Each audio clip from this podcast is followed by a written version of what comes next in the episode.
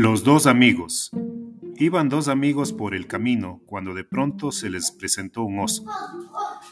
Uno de ellos subió con rapidez a un árbol y se escondió entre el follaje. El otro, a punto de ser cogido, se tendió en el suelo simulando estar muerto. El oso se acercó a olerlo y en particular la boca y los oídos, mas el hombre, conteniendo su respiración, hizo creer al oso que se trataba de un cadáver. La bestia se alejó entonces, desapareciendo en la espesura del bosque.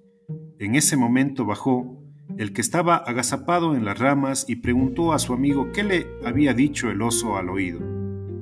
Me ha dado un buen consejo, que en adelante no ande con personas que abandonan al amigo ante el peligro. Moraleja, el amigo en la adversidad es amigo de verdad.